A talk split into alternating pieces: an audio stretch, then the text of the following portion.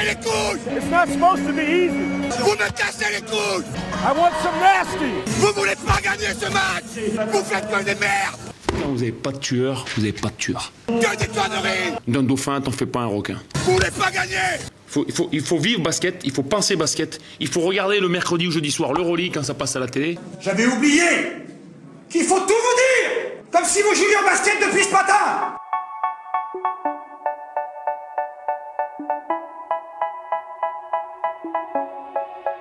Michael Jordan avait pour coutume de dire Timing is everything.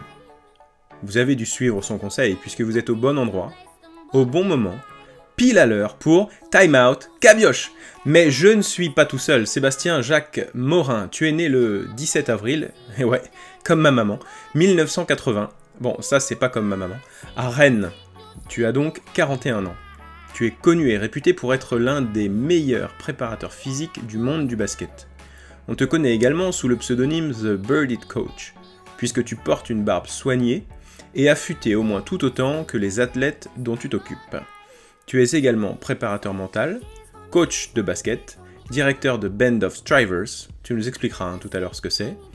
Tu as démarré ta carrière dans des centres de remise en forme à Rennes puis à Lyon avant de devenir le préparateur physique de Cholet Basket en proie, à l'époque sous les ordres d'un certain Herman Kunter.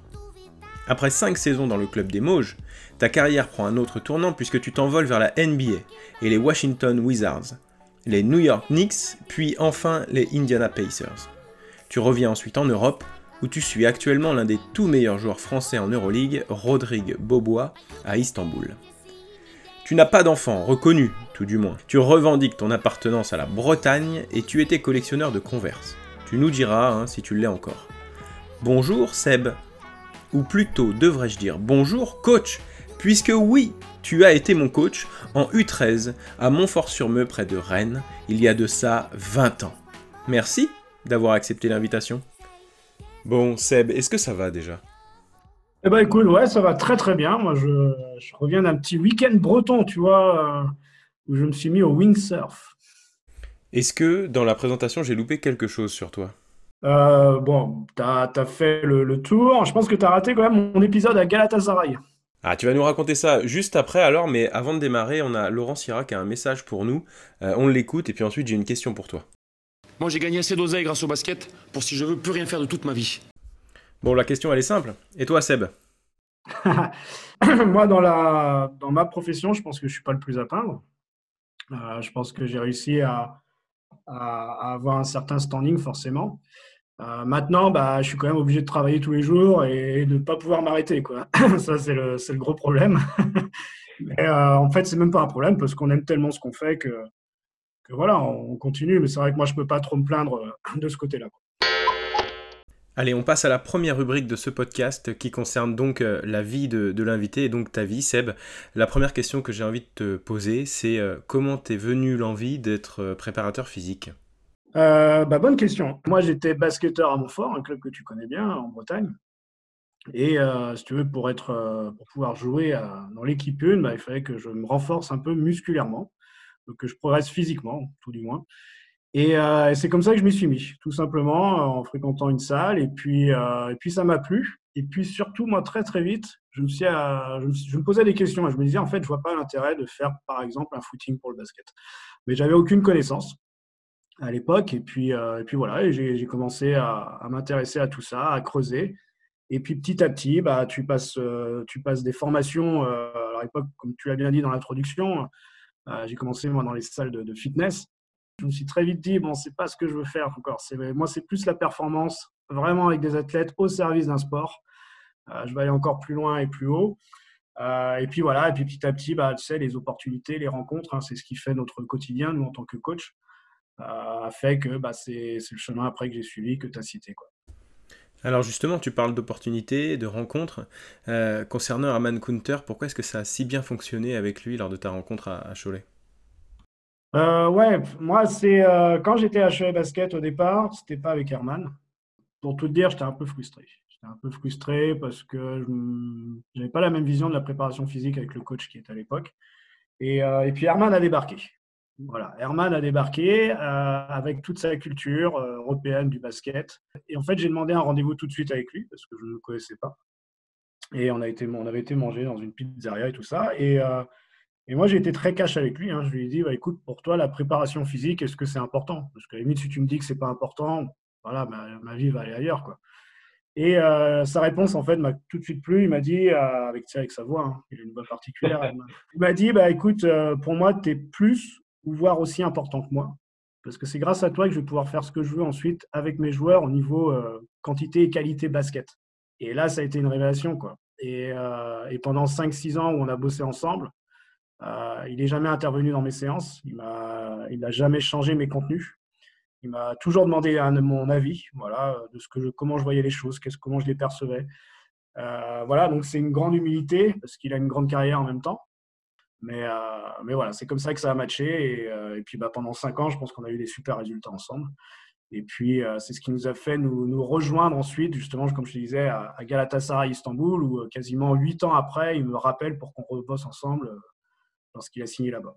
Alors on va y venir justement de Galatasaray, mais on va essayer d'y aller étape par étape. Est-ce que toi tu aurais une anecdote à nous raconter à propos d'Herman? Euh, On raconte que c'est un entraîneur dur, c'est sa réputation. Euh, est-ce que Herman Kunter est un entraîneur dur? Est-ce que tu as une anecdote à nous raconter? Dur, oui, mais juste. Et souvent quand tu parles avec tous les joueurs qu'il a eu, c'est ça. C'est ça qui ressort. C'est euh, en effet il est dur, en effet il nous demande le meilleur, mais il est juste dans ce qu'il dit, il est juste dans son, dans son jugement.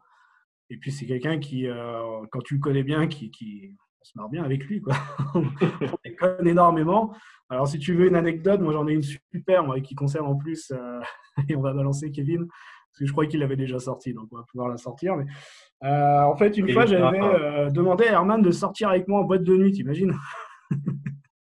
Ouais. Herman n'était pas très chaud pour ça, et bon, j'ai réussi quand même à l'amener. Voilà, c'était juste pour décompresser après une pré-saison. Et on y va, et malheureusement, on tombe sur euh, trois joueurs du centre de formation qui étaient avec le groupe pro en boîte de nuit, alors que le lendemain, on avait une piste ensemble. Et puis voilà, donc au départ, j'ai tout fait pour qu'Herman ne les voit pas, et puis au final, il les a vus. Donc euh, pas de bol. En fait, on est parti euh, autour d'un lac, faire du fractionné, faire différents exercices. Et puis à un moment donné, as, on dit aux joueurs de partir, et Herman, il dit bah, Toi, toi et toi, vous restez pas ceux qui étaient en boîte de nuit hier. Et euh, vous, par contre, vous allez me faire un tour. Vous allez me faire un tour euh, supplémentaire euh, pour marquer le coup, quoi, tu vois. Et les joueurs partent. Et il avait donné un chrono en plus. Tu vois les joueurs qui cavalent. Et puis, au moment où ils partent, tout ça, j'étais encore avec Jim Bilba à l'époque. Moi, Herman, Jim. Et Herman il nous dit Vas-y, on va se cacher derrière les arbres. Quand ils vont, quand ils vont revenir, ils, vont, ils vont voir personne. Quoi. Donc, ils vont devoir rentrer. Il y avait encore 5-6 km. Donc voilà, donc en fait, on a fait ça. Les joueurs sont arrivés, on les voyait, ils étaient, ils sont où Les enfoirés, ils sont partis. Puis au moment où ils partaient pour entrer euh, au centre-ville, on est, on est réapparu quand même, on les a pris. Et puis après, voilà, en fait, on a expliqué les choses. On a dit, voilà, on comprend que vous voulez sortir, vous êtes jeune, bien sûr, mais on est dans une pré-saison. Il faut faire attention à tout ça. Et puis, euh, voilà, on a installé les, les, choses. Et puis ça a marqué les joueurs dans une bonne ambiance. Alors après Cholet, tu pars en NBA. Euh, dans quel contexte est-ce que tu pars en NBA et pourquoi? Alors, en fait, en 2010, on est champion de France. Et moi, ça fait un an que je suis en contact avec les San Antonio Spurs. Euh, en l'occurrence, j'étais en contact avec euh, Mike, le préparateur physique euh, légendaire des Spurs. On s'était vu à Paris. il aimait bien ma philosophie, ma vision. Forcément, moi, j'aimais bien la sienne aussi. Hein. Il y avait beaucoup de choses à m'apprendre. Il m'a fait venir à San Antonio voir un peu les entraînements des Spurs. où là, ça m'avait impressionné sur les structures. Certainement qu'on en reparlera après. Euh, et, puis voilà, il y avait un plan en fait, c'était que je vienne, mais euh, que je vienne aux États-Unis, mais sans, euh, sans rien au bout. Donc c'était, il y, avait quelque chose à aller se dessiner, mais on ne savait pas quoi. Donc c'était soit que je prenais le risque, soit que je ne le prenais pas. Donc pendant un an, bah, Herman justement en 2009 m'avait demandé de rester un an de plus. et puis en 2010, je fais le grand saut, je pars aux États-Unis dans l'inconnu. Et, puis voilà, les choses se font. Et en même temps, tu as Kevin Serafin qui est drafté au Wizards.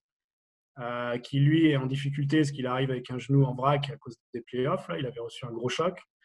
Euh, il avait pris du poids, euh, problème d'intégration en anglais et tout ça. Donc voilà, il avait besoin d'une aide, d'une personne. Et il m'a proposé en fait de, au départ juste 15 jours de, venir l'entraîner, de le coacher parce qu'il aimait bien ce qu'on avait fait à Cholet pendant, pendant très longtemps ensemble. Et puis bah, ces deux petites semaines se sont transformées en 8 ans. Quoi. Incroyable, incroyable histoire que la tienne, Seb. Et parmi les, franchises que tu as pu faire aux États-Unis, entre New York, euh, Indiana et puis Washington, euh, laquelle t'a marqué le plus? Euh, Washington. Washington, parce qu'on bah, on est resté longtemps là-bas, on est resté 5 ans.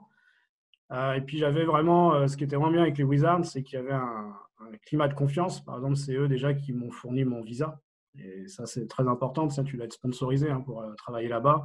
C'est les Wizards qui avaient fait les démarches et tout ça. et puis, ils me laissaient complètement libre aux entraînements jusqu'à ce que Paul Pierce arrive. Encore une autre anecdote. Euh, et, puis voilà, j'avais vraiment une bonne relation avec le staff. Euh, le staff, on avait des échanges réguliers.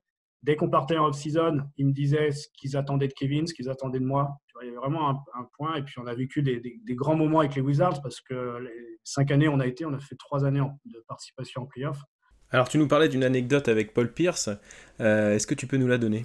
Ouais, ouais, bah, tu vois, Paul Pierce, il avait signé à Brooklyn juste avant, et puis on apprend qu'il est aux Wizards. C'est un truc de fou, ça, quand même. Paul Pierce aux Wizards, personne n'y croyait et il est venu. Et moi, à ce moment-là, euh, j'étais dans la salle d'entraînement des Wizards et euh, en pré-saison, tu vois. Euh, et, puis il y avait de la musique partout. Tu avais John Wall qui chambrait à peu près tout le monde, Brad Levy pareil, tu vois, l'ambiance basket qu'on connaît, classique, surtout quand c'est beaucoup de jeunes, parce que c'était une équipe de jeunes quand même qu'on avait. Et je me rappelle tout le temps de ce moment-là, en fait, c'est que lorsque Paul Pierce rentre dans la salle, bah, il y a un silence qui s'installe direct. Et là, tu sens qu'il y a un charisme extraordinaire que le joueur dégage. C'est une légende, tu vois. Et, tu vois que bah y a quelque chose qui va se passer dans cette équipe. C'est ce qui me manquait pour faire les petites étapes supplémentaires, cette rigueur. Bah, lui, il va l'apporter. Et c'est juste en marchant dans la salle comme ça. Et, euh, après, en fait, il s'était renseigné à peu près sur tout le monde qui était dans la salle et il a dit euh, tous ceux qui ne sont pas du staff n'ont rien à faire dans une salle de basket avec nous. Euh, donc voilà, donc la, consigne était très claire et ils ont commencé à être très professionnels et très carrés là-dessus. Avant, ils étaient professionnels, bien sûr, mais ils n'avaient pas cette rigueur-là et puis ce, truc de dire ici on est là pour bosser, quoi, en fait, c'est pas un spectacle. Et il avait sorti toutes les statistiques des matchs perdus, les les matchs perdus à domicile. Il avait dit voilà, autant de matchs perdus à domicile, c'est impossible. Chez nous maintenant, c'est imbattable. Euh, voilà, il avait amené toute cette, cette culture de la gagne qu'il avait dégagée aux Celtics, forcément. Ah, ça me fait plaisir que tu parles de la championship mentality de, de The Truth de Paul Pierce. Est-ce que tu as tiré un trait sur la NBA, Seb? Ah, bonne question, ça il n'y a pas plus de trois jours, je parlais avec Kevin. Et euh, bah, on reparle toujours de ces moments-là, tu vois. Alors, retourner en NBA, moi, souvent, ce que je me dis, j'ai eu la chance de vivre cette expérience. Ça m'appartient, tu vois. C'est quelque chose d'unique quand même. Euh, donc, j'ai cette chance-là. Y retourner, et eh ben, honnêtement, je ne sais pas. Je ne sais pas parce que c'est une, c'est une vie de fou quand même. Et puis, bah, entre les 30 ans où je suis arrivé, et puis maintenant j'en ai 41, euh, sais, quand tu vas en NBA, tu, tu, fais une croix sur ta vie privée et tout ça. Hein. Euh, et, puis sur la santé également. Parce que euh, autant les joueurs, ils arrivent à enchaîner toutes les, tous les déplacements, ils arrivent à tout faire. L'année des Knicks, par exemple, j'ai fait tous les déplacements avec les Knicks. J'ai fini la saison complètement cassé et complètement HS, j'en pouvais plus. Quoi. La NBA est retournée, je sais pas. Puis la NBA a tellement changé depuis 3-4 ans. tu, tu reconnais même plus les staffs, les équipes ont toutes, sont toutes changées. Tu regardes l'époque des Wizards, il n'y a plus de Brad Bill. Euh, ça fait que trois ans qu'on a quitté le truc. et euh, je pense que non, je pense que voilà, le, truc est passé. Bien sûr, si il y a une opportunité, tu vas jamais la refuser euh, parce que ça reste l'élite. Mais université américaine, ça me paraît beaucoup plus. Il y a beaucoup de choix en plus euh, en NCA avec le nombre d'équipes qu'il y a et d'universités. Euh, on précise juste, hein, puisque tu parlais de Kevin tout à l'heure, c'est bien Kevin Séraphin. Évidemment, les auditeurs l'auront compris, mais euh, je préférais préciser au cas où. Alors, est-ce que tu peux nous parler un petit peu du travail avec Rodrigue en Euroleague, Rodrigue Beaubois, et puis aussi de l'épisode Galatasaray avec Herman Gunther? C'est Jim qui m'a contacté, Jim Bidba, parce que Herman cherchait un préparateur physique pour Galatasaray. Et euh, il avait pensé à moi, tout simplement. Et euh, alors, tu te dis, quand c'est comme ça, c'est bizarre, il n'y a pas de préparateur physique à Galatasaray. Si, si, il y en avait deux. Euh, alors, il y en avait un qui était là depuis un petit moment, et puis il y avait un jeune, en fait, qui débutait aussi. Et Herman voulait, en fait, quelqu'un qui, qui, les forme et qui amène une autre, une autre perspective et une autre philosophie d'entraînement que celle où on peut avoir lorsqu'on reste dans son pays, avec ses certitudes. Et, et voilà. Et mon job, en fait, moi, pendant toute la pré-saison, c'était d'entraîner l'équipe et de faire tout le travail individuel, donc essayer d'avoir un maximum d'informations sur chaque joueur pour qu'ensuite il y ait assez de data pour qu'on puisse travailler individuellement sur eux. Et puis en même temps, d'essayer de, former les préparateurs physiques qui étaient dans le club et d'amener une, une, autre culture et une autre vision de la préparation physique, beaucoup plus athlétique. Euh, donc ça, c'était un peu mon travail. Et puis bah, maintenant, avec Rodrigue, euh, Rodrigue, ça fait deux ans qu'il m'a contacté. suite à une opération du pied, en fait. Il cherchait un, préparateur physique, voilà, pour lui. et comme il m'a dit, Rodrigue, c'est quelqu'un que j'avais eu à Dallas, c'est quelqu'un que j'ai eu à Cholet. Je l'ai rejoint aussi au Dallas Mavericks. et puis après, on s'était perdu de vue. Et, puis là, il me rappelle, en fait. Et, et, voilà. Et en fait, il comprend, il comprend le sens maintenant d'avoir son propre coach privé. voilà. Et il en avait vraiment un besoin, un besoin urgent. Et donc, ça fait deux ans qu'on travaille avec. Alors, on a mis beaucoup de choses en place et j'ai développé pas mal de choses parce qu'il bah, y a cette pandémie et que pour moi, la préparation physique à travers juste un visio ou un Zoom, par exemple, ça ne suffit pas. Il faut autre chose, il faut amener toute une philosophie, un suivi. donc voilà, c'est tout ça, tout ça qu'on a développé. Et, puis bah, là, on est sur la dernière ligne droite par rapport à l'Euroleague. D'accord, alors on reparlera de l'Euroleague tout à l'heure lors de la rubrique sur l'actualité. mais j'ai une dernière question concernant ton parcours. Qu'est-ce que Band of Strivers? Alors, bah, Ben Ostriver, ça a été ma réflexion lorsque je suis revenu euh, des États-Unis, justement, après Galatasaray, où en fait, je me suis dit, euh, je suis préparateur physique et je suis que dans le basket. Pourquoi que dans le basket? Ça, c'était la première chose.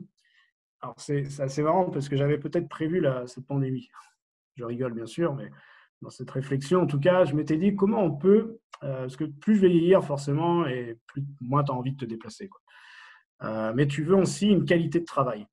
Et ma réflexion autour de Ben of Strivers, en fait, c'était comment on peut développer une qualité de coaching à distance avec des athlètes, tout en ayant euh, bah, cette, qualité et cette distance. Comment on peut gérer ce truc-là? Donc voilà, donc j'ai créé tout un management, en fait, qui fait que, euh, pour moi, la clé quand tu veux avoir un joueur qui investit, bah, euh, c'est tout simplement de le responsabiliser et de lui amener une source par rapport aux questions que lui te pose et pas l'inverse. C'est-à-dire que je lui je lui donne pas les thèmes, c'est lui qui me pose des, tomes, des, thèses. Euh, et, moi, j'essaie de répondre à tout, en fait, pour qu'il s'éduque lui-même et qu'il puisse s'auto-coacher. Et que moi, j'ai un rôle de quelque part de manager par rapport à lui. C'est-à-dire que je gère un peu ce qu'il fait, mais je veux que ce joueur, en fait, soit vraiment, euh, vraiment disponible et euh, capable de s'entraîner lui-même sur ses propres sur ses propres envies parce que tu souvent un joueur on lui dit voilà tu fais ci tu fais ça tu fais ci tu fais ci tu fais ça et euh, je pense qu'il y a quelque chose d'autre à travailler par rapport à ça. Donc voilà, et après, c'était le dernier point, c'était de se dire bah, comment on peut euh, rendre la préparation physique accessible à tout le monde. Et euh, alors là, je suis en train de travailler sur ça avec Ben of Strivers, mais c'est tout simplement d'amener de, des, des, programmes interactifs pour que justement les gens qui sont intéressés par cette préparation physique ou même des entraîneurs puissent eux-mêmes s'éduquer et adapter toutes les séances par rapport à eux. Ça, c'est très important parce qu'à l'heure actuelle, quand tu achètes des programmes, ce sont des programmes génériques. Mais les programmes génériques, le problème, c'est que ça ne peut pas marcher sur tout le monde. Ladies and gentlemen. Votre podcast Time Out Cabioche avec bonchicboncoeur.fr, le site de seconde main solidaire. Je vous rappelle que grâce à notre partenaire BCBC, vous pouvez gagner un chèque cadeau de 15 euros sur le site bonchicboncoeur.fr en répondant à la question concernant Seb. En quelle année Seb a-t-il été champion de France avec Cholet Basket? On a donné la réponse en plus tout à l'heure euh, un petit peu plus tôt. On tirera au sort le grand gagnant un peu plus tard dans le podcast. Vous pouvez aussi utiliser à tout moment le code promo Timeout euh, sur le site et bénéficier de 10% de réduction sur l'ensemble du site. Seb, j'espère que t'es prêt, c'est l'heure du quiz.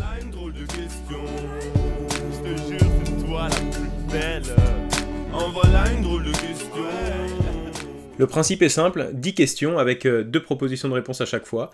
Tu dois répondre du tac au tac en choisissant l'une des deux propositions et tu as le droit à un seul joker. Let's go. NBA ou Euroleague? Euroleague. Converse ou Jordan? Jordan. Footing ou CrossFit? CrossFit. Herman Kunter ou Phil Jackson? Herman. Analyse vidéo ou analyse statistique? Ah. ah, bonne question. Analyse vidéo. Cholet Basket ou Olympique Club Montalbanais? Cholet Basket. Olympique de Marseille ou Paris Saint-Germain? OM. Jouer blessé ou perdre? Alors quand tu dis ça, ça veut dire que la personne elle est essentielle. Joker. Queen ou crêpe flambée caramel chantilly glace vanille? La crêpe. Seb raconte l'anecdote du spécial ou Johan raconte l'anecdote du spécial? Bon, vas-y, je te laisse. ok, alors euh, j'y vais. Donc l'anecdote du spécial. Lors d'un match euh, en Benjamin, donc en U13 euh, à l'extérieur, lors d'un temps mort, tu nous dis Ok, quand je crie spécial, vous donnez la balle à François, qui était notre meilleur joueur à l'époque, on le salue d'ailleurs, François Tribaudet, s'il si, nous écoute, et on le laisse aller se débrouiller à 1 contre 5, les 4 autres joueurs, vous vous asseyez par terre. Donc on retourne sur le terrain, euh, on entend spécial de la touche, et puis bah du coup je m'assois moi avec euh, les trois autres copains, euh, on laisse le ballon à François qui se débrouille pour aller marquer à 1 contre 5. Je sais plus s'il avait marqué ou pas à l'époque, peu importe, mais en tout cas on avait déchaîné la colère de, l'équipe adverse, du coach et, des joueurs forcément qui étaient un petit peu énervés contre nous. Et le lendemain ou le lundi ou le mardi à l'entraînement, on s'était fait gronder, enguirlander, engueuler par le par le responsable du club qui nous avait dit que c'était pas du tout sportif et c'était pas comme ça qu'il fallait se comporter. Donc euh, voilà euh, l'anecdote, mais c'est quelque chose qui restera euh, dans, notre mémoire. Ouais, ouais, ouais. Bon, on était jeunes, inexpérimentés, c'était pas génial hein, ce qu'on avait fait. mais il faut dire que cette année-là, en fait, on gagnait tous les matchs et on s'ennuyait. Et je j'essayais de trouver des trucs pour mon équipe, essayer de divertir un peu. bon, Seb, on a un coup de téléphone, euh, on a Patrice euh, Cariou, euh, qu'on salue, qui nous a laissé un message sur notre répondeur. Il a une question pour toi, alors on écoute tout de suite.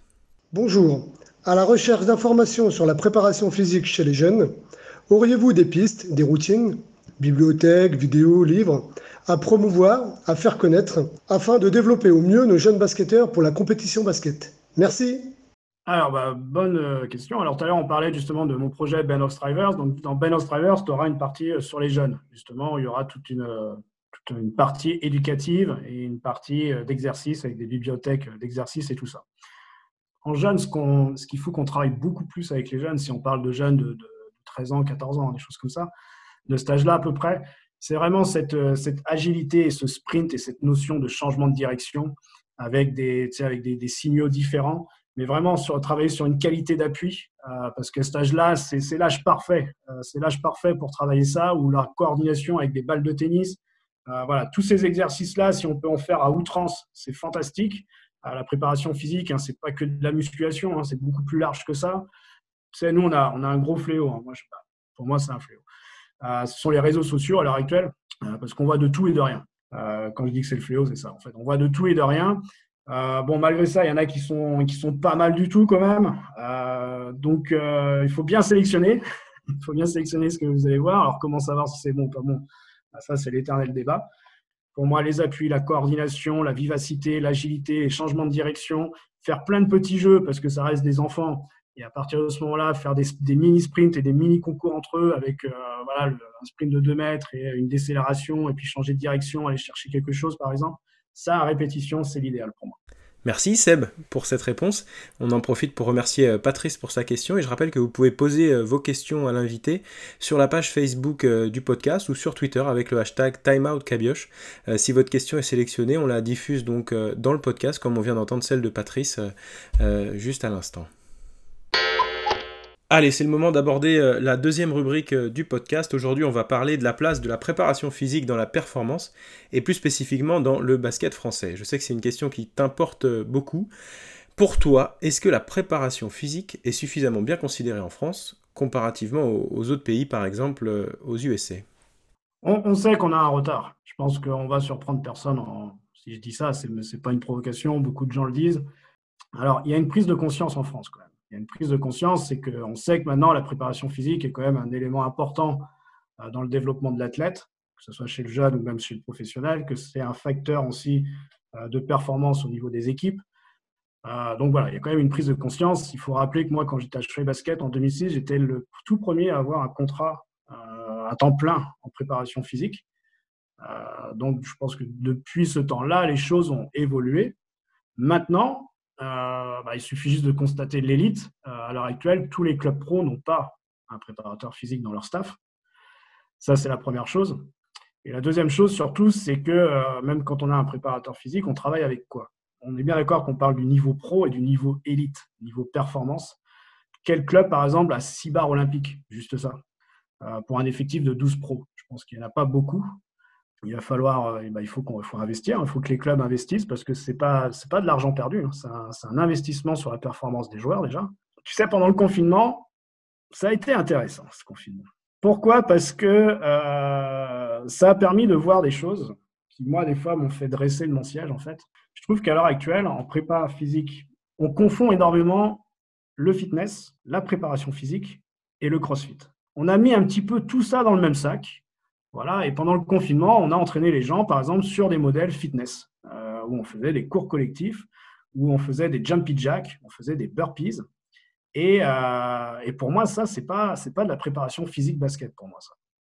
Voilà, donc euh, c'est bien pour quelqu'un qui veut euh, ne pas être sédentaire. Oui, ok, c'est bien pour quelqu'un qui veut certainement perdre du poids. Alors vous allez me dire peut-être que ces basketteurs voulaient perdre du poids. Mais je pense qu'il y a d'autres choses à mettre en place qui sont beaucoup plus spécifiques au basket plutôt que des choses qu'on va retrouver dans des salles de fitness ou alors des choses qu'on va retrouver dans le crossfit. Pourquoi je parle de ça? Je suis un fan de crossfit. Quand j'étais aux États-Unis, je faisais de la compète même au crossfit. Donc c'est pas moi qui vais cracher sur le crossfit. Mais par exemple, avec mes athlètes, je ne fais pas de crossfit avec mes athlètes. Parce que le CrossFit, ça vous permet tout simplement de vous préparer pour le CrossFit. Ça ne me permet pas de travailler euh, pour le basket, par exemple. Euh, et on utilise le CrossFit à tout va à l'heure actuelle, plus ou moins bien. Et par contre, aux États-Unis, il faut savoir que le CrossFit existe depuis 70 ans. C'est une vraie institution là-bas, c'est une vraie culture. Il y a des stades de, 40 000 personnes pour voir des compétitions. C'est quelque chose qui est ancré dans la culture américaine, le CrossFit américain. Et euh, pour avoir fait le tour de toutes les équipes NBA, d'avoir vu beaucoup d'universités et des collèges américains, personne n'utilise le CrossFit pour préparer les joueurs de basket. Maintenant, dans le CrossFit, il y a un truc qui nous intéresse quand même, c'est l'haltérophilie, tout ce qui va être mouvement olympique. Ça, je suis d'accord avec ça. Mais tout le reste, par exemple, pour moi, ça n'a pas de sens de faire ça à un basketteur. Euh, et souvent, pour réaliser le truc, c'est euh, moi, je défie un coach, un préparateur physique qui va voir, par exemple, Kevin Durant et qui va lui dire bah, fais-moi 150 wall ball et puis 25 burpees et, et puis 400 mètres imaginez la réaction de Kevin Durant. Il va vous dire quoi? Comment ça? Qu'est-ce qui se passe? Je fais pas du crossfit, je fais du basket, moi, tu vois. Euh, tu as, as, eu ta expérience à Chicago? Oui, oui, toujours actuellement d'ailleurs. Et, tu vois bien que c'est un autre monde. Eh oui, j'ai pas vu nos joueurs faire de crossfit d'ailleurs. Et voilà, bon, merci. mais, mais tu vois bien que, bah ouais, à un moment donné, quand tu as des pros, quand tu as une élite pro, euh, il faut avoir aussi des, une salle qui est au même niveau que les pros. Tu peux pas dire à un pro, de travailler avec un, tirage vertical que tu as récupéré dans une salle de fitness qui est adaptée à des gens d'un mètre 70, 75, 80, je sais pas. Ils font tous deux mètres, les mecs. Il y a une phrase que j'adore, moi, c'est pas parce qu'on fait le même métier qu'on est des ennemis. Il y, a, quelque chose, moi, depuis mon retour, par exemple, je vais te parler d'un cas, ça va être très parlant. Euh, il n'y a qu'un seul club pro en France qui m'a contacté. Et à l'étranger, il y en a cinq. Mais euh, c'est comme si on, évitait, tu vois, on évitait quelque chose. Et l'autre chose qui m'a toujours marqué, moi, c'est que il y a de l'expérience, par exemple, tu as cette intelligence aussi d'aller vers les gens et d'ouvrir ce podcast pour pouvoir libérer la parole et de, donner la parole à chacun. Euh, moi, tu vois, quand je suis allé à Istanbul il y a, il y a deux ans, on a fait un, tournoi à Antalya, par exemple. Et euh, sur ce plateau, il y avait Efes, il y avait Galatasaray, il y avait Kaunas, CSKA Moscou, tu vois, il y avait 6-7 équipes top européens. Et euh, les joueurs, de, les, managers, pardon, les dirigeants de Galatasaray ont su que j'étais là. Ils ont commencé à parler avec FS Pilsen. On connaît ce mec-là, il est venu à Galatasaray, vous pouvez avoir confiance en lui. Voilà, tu vois, c'est comme ça que ça, se produit. Et après, tu le general manager, il me dit bah, Seb, nous, on est à Istanbul là en ce moment. Ouais, bah, est-ce que tu veux venir le week-end prochain? Euh, On t'invite à voir le match de Galatasaray et on veut que tu nous donnes ton avis euh, sur la structuration de l'équipe, sur ce que tu vois, sur les, les installations, comment ça a progressé, comment ça a évolué, comment ça, tu vois c'est toujours cette volonté de s'ouvrir, de ne pas être fermé ou de ne pas penser qu'on maîtrise tout, mais de s'ouvrir aux autres pour amener un, gain de compétences. Votre podcast Time Out Cabioche avec bonchicboncoeur.fr, le site de seconde main solidaire. Allez, c'est l'heure de désigner le grand gagnant du jeu. Euh, je vous avais posé la question suivante. En quelle année Seb a-t-il été champion de France avec euh, Cholet Basket? On y a répondu tout à l'heure, c'était euh, en 2010. vous avez été plusieurs à trouver la bonne réponse. on fait tourner la Lucky Wheel, c'est parti.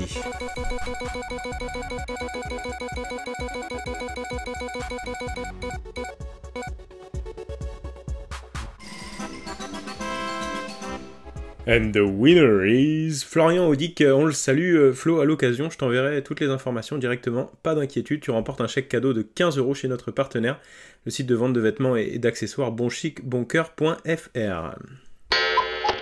On enchaîne Seb avec euh, notre troisième rubrique, euh, l'actu. Le sujet d'actu aujourd'hui, c'est l'Euroleague et les playoffs qui sont en train de se dérouler actuellement. première question toute simple, qu'as-tu pensé de cette saison d'Euroleague? Bah pénible pénible, frustrante.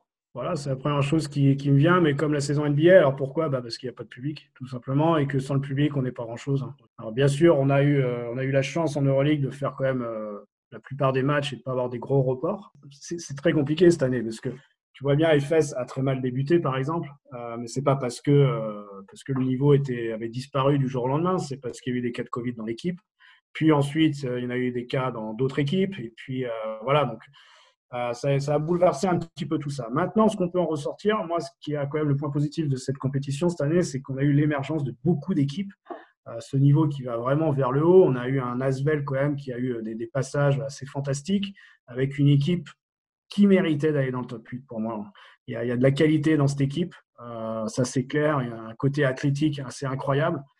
Euh, et puis à côté de ça, ben, on a des équipes qui, qui commencent à apparaître. On a le Zénith Saint-Pétersbourg, on a le Bayern de Munich qui fait une, une saison extraordinaire. Donc voilà, on a l'émergence de, de ah, je ne vais pas dire des petits clubs, mais tu vois ce que je veux dire, l'émergence de clubs qui n'étaient pas installés dans le, dans le haut niveau européen qui apparaissent. Et quelle est pour toi la révélation de la saison en Euroleague euh, cette année? Alors, révélation, je ne sais pas, euh, confirmation, euh, Misic. Alors forcément, je vais te parler des fesses parce que c'est l'équipe que je suis le plus. Bon, Misic, hein, très grosse saison, qui était peut-être l'année dernière un peu plus dans l'ombre de Larkin. Euh, bah, cette année, bah, je pense que ça a été l'inverse. Misic a explosé. Larkin qui a eu euh, une opération genou, euh, une rééducation genou qui a mis un peu plus de temps à revenir. Et puis, bah, tu vois, cet impact, par exemple, cet impact de, non-public, c'est-à-dire, alors, je n'ai pas parlé avec Shane, mais je pense que Shane, c'est quelqu'un qui a besoin du public pour se sublimer. Euh, tu as des joueurs comme ça qui ont besoin de cette, adrénaline, cette excitation pour pouvoir être dans le plus haut niveau. Euh, et si tu l'enlèves, bon, bah, tu peux avoir des irrégularités dans la performance. C'est pas que le joueur est devenu moins fort, mais bah, il a son truc en moins. Donc euh, voilà, c'est un peu plus compliqué peut-être. Et puis à côté de ça, tu as des joueurs un peu plus introvertis. Donc dans ce cas-là, moi, je parle par exemple de Rodrigue, qui lui, bah, ça l'a pas trop gêné parce que c'est pas quelqu'un qui est, très expressif ou qui est très branché sur ce, ce truc-là. Euh, et puis bah, moi, j'ai bien kiffé euh. Hein. Euh, très bon joueur, poste 4. Est-ce que c'est pas le meilleur poste 4 de l'Euroleague à l'heure actuelle? Gershon Yabusele, alias euh, The Dancing Bear, mais qui ne sera pas malheureusement pour l'Asvel au Final Four de Cologne dans quelques semaines? Est-ce que tu auras un pronostic à nous donner concernant ce Final Four, Seb? Moi, tu sais que je refuse, je me refuse, hein, je me refuse de, toujours euh, faire des statistiques, des, bah, pronostics, pardon, ou d'imaginer. C'est-à-dire que nous, à l'heure actuelle, on est sur euh, le prochain match mardi. Bon, je pense que Milan a pris l'ascendant psychologique euh, suite au premier match. Ah, et bah Barça Zénith, et bah bonne question, bonne question. Tout le monde pourrait dire, hein, moi le premier au départ, Barça, je les sens pas bien, je les sens pas bien. Et alors après, est-ce que, est-ce que l'intégration de Gasol a été une bonne chose? Euh, bah là, c'est vrai qu'il joue pas beaucoup. Et puis, si, euh, si on le retrouve en finale, il va nous mettre un 35 points. Et puis, il va faire son gros match. Et il va être champion. Et puis, euh, et puis Sébastien, tu, tu te la fermes, tu vois. Ah, donc, c'est un peu ça. Donc, euh, bah, Zé- ah, allez, allez, je mets une piécette sur Zénith. Et là, bah, de l'autre côté, c'est SK. Voilà une drôle de question. Je te jure, c'est toi la Seb, on est parti pour le deuxième quiz du podcast. Cette fois, attention, c'est là qu'on pète euh, 45 secondes pour répondre à un max de questions. Euh, c'est donc toi qui vas établir le score de référence du podcast euh, en tant que premier invité. Est-ce que tu es prêt? Est-ce que tu es bon dans les quiz en général? Non. Bon, bah écoute, tu fais de ton mieux, tu verras, les questions sont, sont pas simples, sont pas évidentes. Euh, T'as le droit de les passer, si tu connais pas la réponse, tu passes à la suivante. Je prends mon crayon, mon chrono, et on y va. Bon courage. Qui a été champion NBA en 1983 Waouh. Philadelphia Sixers. Aucune idée. Next. En quelle année est apparue la ligne à 3 points dans les compétitions FIBA? Euh... Les années 68, allez. À quelle distance est la ligne à 3 points en NBA 7 mètres 25. Quel joueur portait le numéro 8 lorsque vous avez été champion de France? Oh la vache. Euh... C'était qui? Euh... Christophe Léonard. Comment s'appelle le commissionneur de la NBA Euh, Adam Silver. Comment s'appelle la commissionneur de la WNBA Aucune idée. Qui a remporté l'Euroleague en 2018 Ah, 2018, pas l'année dernière. Euh, C'était pas le Fener Ou c'est le Fener?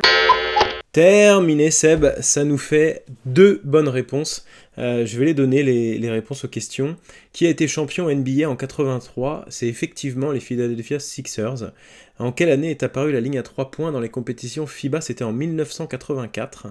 Euh, à quelle distance est la ligne à 3 points en NBA Alors c'est pas 7m25, mais c'est 7m23. Euh, quel joueur portait le numéro 8 lorsque vous avez été champion de France? C'est Arvidas Eitutavicius, le lituanien. Comment s'appelle le commissionneur de la NBA C'est effectivement Adam Silver. Et puis, euh, comment s'appelle la commissionneur de la WNBA C'est Cathy Engelbert. Pour la dernière question concernant l'Euroleague, qui l'a gagné en 2018 C'était le Real Madrid. Alors forcément, avec euh, deux bonnes réponses, c'est un nouveau record pour le podcast. Euh, on écoute le son qu'on entendra quand l'invité battra le record. Voilà, donc une explosion du record, ça interviendra peut-être euh, dans notre prochain podcast. Et voilà le son qu'on entendra quand l'invité ne battra pas le record. Seb, c'est l'heure de se quitter. Euh, on arrive déjà à la fin de ce podcast. Je voulais te, remercier du fond du cœur euh, pour avoir accepté l'invitation et pour avoir partagé avec nous eh ben, un petit morceau de, de ta vie et de ton histoire assez incroyable qui t'a amené aux quatre coins du monde finalement. Si tu avais un mot de la fin euh, pour nos auditeurs, peu importe le sujet, quel serait-il? Être heureux, tout roule ensuite. Il hein. ne faut pas aller chercher plus loin, des fois on cherche trop compliqué. Il faut être heureux, penser à jeu, JE, euh, voilà, sans être égoïste bien sûr, mais euh, et puis toujours se dire, tiens, une phrase que moi j'adore et je vous la donne, c'est toujours le jeu JE qui domine l'enjeu. Ça, avec ça, vous allez très loin. Merci infiniment Sébastien. Jacques Morin était mon invité aujourd'hui dans Time Out Cabioche, euh, podcast que vous pouvez retrouver sur les principales plateformes d'écoute encore, Spotify, Google Podcast. Vous pouvez également nous rejoindre sur la page Facebook du podcast ainsi que sur mon Twitter. Dans deux semaines, je recevrai un, invité que vous connaissez forcément depuis de nombreuses années.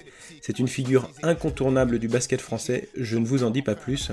D'ici là, portez-vous bien, on se quitte avec euh, la chanson qu'on entend depuis quelques secondes déjà, choisie par notre invité euh, Seb, Ayam, La fin de leur monde. Salut Seb, et encore merci. A plus, merci pour tout, ciao. convoitise se roule de grosses pelles. Quand les problèmes viennent, on règle ça à coups de grosses pêches. Et pendant ce temps-là, certains amassent des sous par grosses bennes. Devine qui est-ce qui creuse, mais avec des plus grosses pelles. Quand est-ce qu'on y arrive? Là où le bonheur désaltère, où le futur se construit, sans cri, sans mec à terre, ni le central en fuite, rien sur le compteur GGR. Et finalement conscient qu'ici on est que locataire. Tu pars d'une location, regarde un peu ce qu'on en a fait. Quand le vieux fera l'état des lieux, on fera une croix sur la caution. On aurait dû le rendre comme on nous l'a donné. Clean, sans tâche et innocent comme un nouveau-né. Seulement les nôtres meurent de faim en Afrique. Et y a pas assez de fric pour eux. Alors la dalle faudra la tempérer. Des hommes tombent sous les rafales racistes, mais on peut rien pour eux. Alors les balles faudra les éviter. Le cul devant la télé, occupé à rêver. Le doigt posé sur la commande, on se sent exister. On râle, on gueule, on vote, espérant que ça va changer. Maîtresse des barricades, et tu les verras tous hésiter. Garnis d'incompréhension et de stèles géantes. Le globe rêve de compassion et de bourgeons renaissance sur ses branches. Les mêmes qu'on laissera crever un soir de décembre dans le silence. Juste un bout de carton pour s'étendre, tout le monde a ses chances. De quelle planète vient celui qui a dit ça? Un homme politique, je crois, live de Bora Bora. Pendant que les foyers subissent façon Tora Tora. Mais bon, c'est bien trop bas, alors forcément ils nous voient pas. Parole, parole, parole. Ils ont promis monts et merveilles, mais les merveilles se sont envolées. Il reste que des monts, mais c'est raide à grimper. Et au sommet, y a que des démons en costume.